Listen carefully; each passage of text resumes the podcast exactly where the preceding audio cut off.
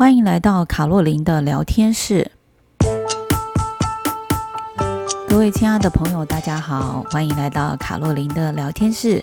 今天周老师想跟大家讨论啊，就是五十加是什么样的人生啊？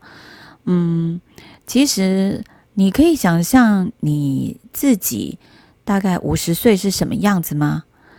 那如果你已经五十岁了，你希望的五十岁是什么样子？你现在想的跟你原本想的是一样的吗？其实我们很多人在五十岁的时候，大概都面临的是空巢期，是退休期，是身体衰退期。那么在这个时候呢，其实因为我们很多人，呃，或许从工作上退下来，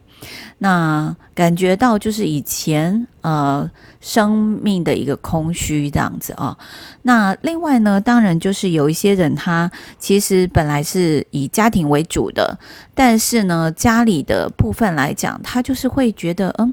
现在的孩子都离开我了，他觉得很空虚，所以。呃，做自己呢，其实，在五十岁，或许是我们想要呃呈现的一个目标，而且在五十岁的时候呢，呃，更期待的就是我们把我们自己开始放到生活的重心啊。虽然有难度，但是呢，我们可以从呃差不多五十岁开始来准备，我们自己在六十岁或七十岁的时候，可以为了做自己而努力啊。那么在这个过程当中，我们其实，呃，不要特别去羡慕其他的人的五十加，然后呢，就以定制自己的五十加为最适合你。那今天呢，其实我想先来讲五十岁。呃，不知道大家有没有看过一部电影，我印象很深刻，在二零一四年所推出的，就是嗯、叫做《Still Alice》。那它是呃由 Julian Moore 跟亚历鲍德温所演的一部片子哦，在这里面来讲呢，当然这个女主角她是一个就是哥伦比亚大学的语言教授 Dr. Alice Howland，他呢其实都是在教人家语言嘛啊、所以他从来没有想过，就是有一天他会患上阿兹海默症。那么大家知道阿兹海默症，它侵袭的范围就是呃语言跟记忆的中枢，所以他因为非常知道这个疾病，他也开始慢慢发现他自己好像忘记很多事情，所以他开始写了 memo、拍影片，然后希望他在真正忘记自己的时候，可以有一些呃回忆，可以想到自己的事情。那么当然在这个过程当中，因为他的这个忘记这件事情，其实他家人也有体会到，所以当然家人也必须要在这个过程当中陪着他一起经历这个所谓的阿兹海默症的来临哦。那么另外呢，还有一本书，也就是我之前在应该是说我在二零一二年读过的一本书，叫做《Aging with Grace》，优雅的老年。那么这本书呢，它是在呃解释，就是六百七十八位的修女啊，她的这个大脑会产生什么样的一个状况？那当然，它是一个非常长期的一个研究啊。它的作者呢是这个 David 呃 Snowden，David Snowden 他是明尼苏达大学流行病学的博士啊。那这本书呢，其实我前前后后看了非常多遍啊。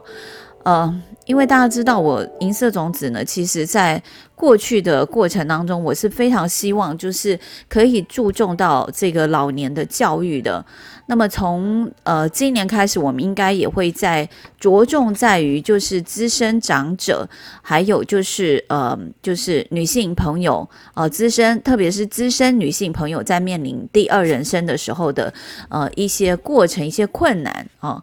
那这个在这本书里面来讲呢，当然它里面来讲就是。呃，有特别去讲到，就是在面临阿兹海默症的状况，什么样的人是比较容易面临到的哦？那么它里面的研究呢，就有研究修女的呃教育程度，还有她晚年的心智跟生理功能哦。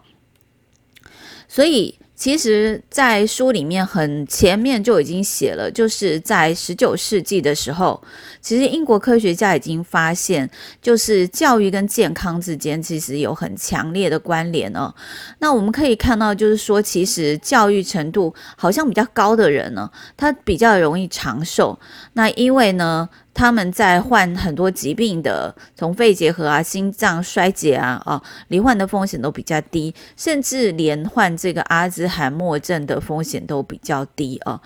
那因为很多人的研究呢，就是因为它的变异数太多，所以这个这个 Doctor David Snowden 呢，他就是为什么特别用修女这个族群来做研究，也就是说，因为他们其实变异的程度不太高，那他们其实吃的用的环境。呃，就是差异不高，但是可能差异的就是他们在成为修女之前或之后，对于这个资讯的一些呃是这个吸收的程度啊。那当然，我讲个结论啊，就是说，其实我们的大脑它是会一直变化的。其实现在也慢慢的发现，就是呃，其实只要我们好好的运用大脑，其实它是会再生的啊。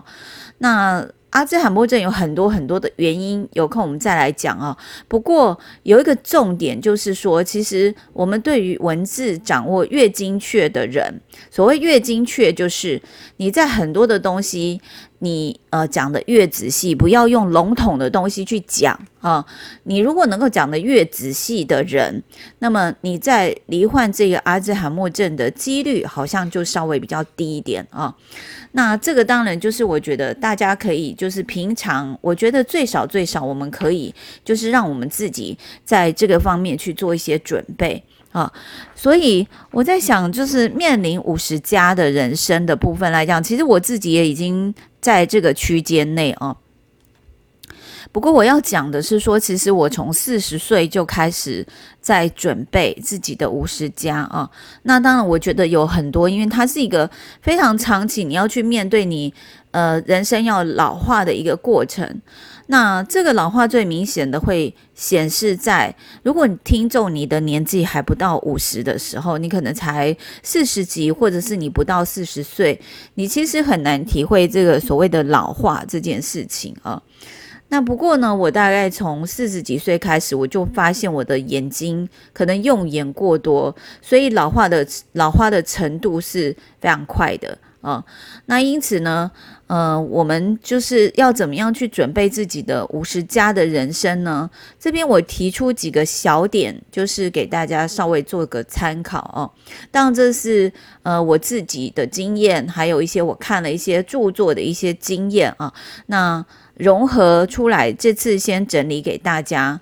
首先，第一个呢，就是我们要先去准备面对自己老化的这个过程。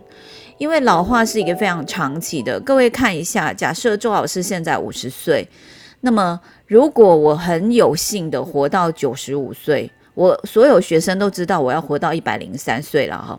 但是好，就说我要活到九十五岁就好。那么我从现在开始到这个九十五岁的过程当中，我至少至少还有四十年的过程。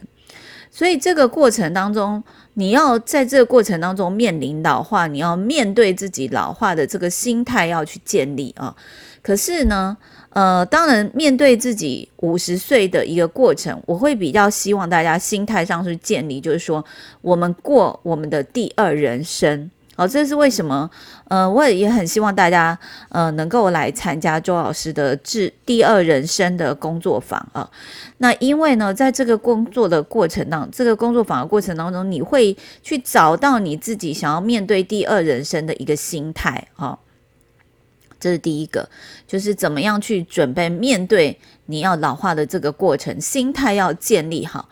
那么第二个呢？就是所有的过程当中，我们都知道，刚刚已经讲了，从修女研究里面讲说，其实，在知识水平比较高的修女呢，她似乎好像老化的速度比较慢啊。那这是为什么呢？因为她不断的吸收新知，那吸收新知就会让你的大脑去活动。大脑跟我们的手跟脚一样，它是需要被运动的。你运动的越厉害，它就越不容易老化啊。那呃，所以你要吸收新知，不要跟社会脱节。我们要呃学习，就是自学这件事情很重要哦。自学力在我们老化的过程当中是呃让我们避免老化的一个很重要的一个机制。那如果以前我们不会自学，我们也要想办法去学习，因为。呃，新知识不断的出现，还有我觉得最难的就是这些设备会越来越不一样。呃，举个例子来讲，我们现在呢还有很多的爸爸妈妈长辈们在看电视，哈、在看电视呢，那所以他用的可能是呃平面的电视、液晶的电视，可是呃各位长辈们，呃，包含我这个年纪。各位朋友们，大家知道吗？其实现在已经很多人不看电视了。我自己也家里没有什么有线电视了，因为我们现在都在看串流平台，所以我们的电视呢，必须要能够上网的。那我们呢，要有办法在网络里面找到我们想看的东西啊。所以呃，也就是说，其实呃，在呃设备上面来讲，下一个步骤。呃，可能譬如说电视，它就会慢慢的转成只有荧幕，呃，或者是网络电视啊。那甚至很多人他干脆就连电视荧幕都不要有了，他就反正我 iPad 放着就能看，啊，或者是我的 iPad 就用一个放大器接收器，然后让它在一个大荧幕上，啊，所以这个是在。呃，在我们吸收新知上面来讲，我觉得最难的不是只有知识，而是说在应用面上面来讲。那呃，可以记得，就是很多年前我们还在用电话，呃，我这一辈还有用到那个圆圆的拨的电话。那圆圆拨的电话完了之后呢，圆键盘嘛，哈，然后后面就是按的键盘，哒哒哒哒哒，我已经觉得那很高级。然后后来呢，现在呢，电话大概都是无线的。可是呢，现在也很多人家里不装饰化了，公司也很多公司现在开始都只有手手机或无线电话啊，所以呃设备上面来讲，你会不断的进步。所以如果我们不跟着进步，我们连应用这些设备都没办法。那么可能将来可能厨具呀、哦，还有一些厨房的设备啦，哦，甚至一些我们老化要用的产品都会越来越先进啊，所以我们必须要有吸收新知的能力，特别是应用的能力要有。那个第三个呢，就是要立定计划，就是看你要怎么样在五十岁。六十岁、七十岁以后做你自己，一定要把你自己放成，呃，你的第二人生的重心。所以这个时候你要去思考我们的兴趣呀、啊，我们的志业啊，我们想做的是什么？哦，我们希望在这样子的一个过程当中，大家就类似一个俱乐部一样，慢慢的可以成长。那么第四个呢，当然就是健康的人生。呃，其实啊，想活得老。那也要活得舒服，活得自在。那前提就是我们要健康啊。那健康呢？当然，现在很多时候我们做了很多的健康检查，呃，其实是做预防的工作啊。就是在我们还没有发生任何的重要重大的疾病之前，我们可以先做好自己的健康准备。那所以呢，呃。就是大家呃，如果可以的话，每周尽量运动三到四次，每次最少是呃四十分钟哦，三十分钟到四十分钟，那么让自己的筋骨是可以去活化的。那像我就很不喜欢运动，所以呢，我就是用走路的方法，虽然这个并不是最好的方式，但是最少我就是维持有这样的。走步哈，以前我碰到我那个五十岁以上的朋友，我都发现他们很能走啊，一走都是一个小时、两个小时，哈，三个小时。我有朋友呢，他说他一天可以走四个小时，好，年纪六十几岁，那么而且就是因为一直走、一直走、一直走，也不会变胖，然后身体看起来很健康这样子啊，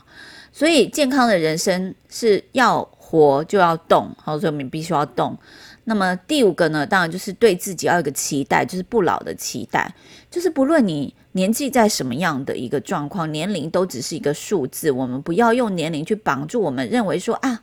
我在这个年纪我要我就要有这个形态，我在这个年纪我就要老一点，我就一定要皱纹哦。那当然你也不要去过多的什么拉皮啦，因为我也有看过有些呃，就是在美容。医医医医美方面做太多的这个长辈们呢，后来脸会变形啊。那我们年轻的时候当然不知道，我们做太多脸会变形。可是老的时候，因为他皮撑不住了，也没办法再去拉皮了，所以整个脸会移位的啊。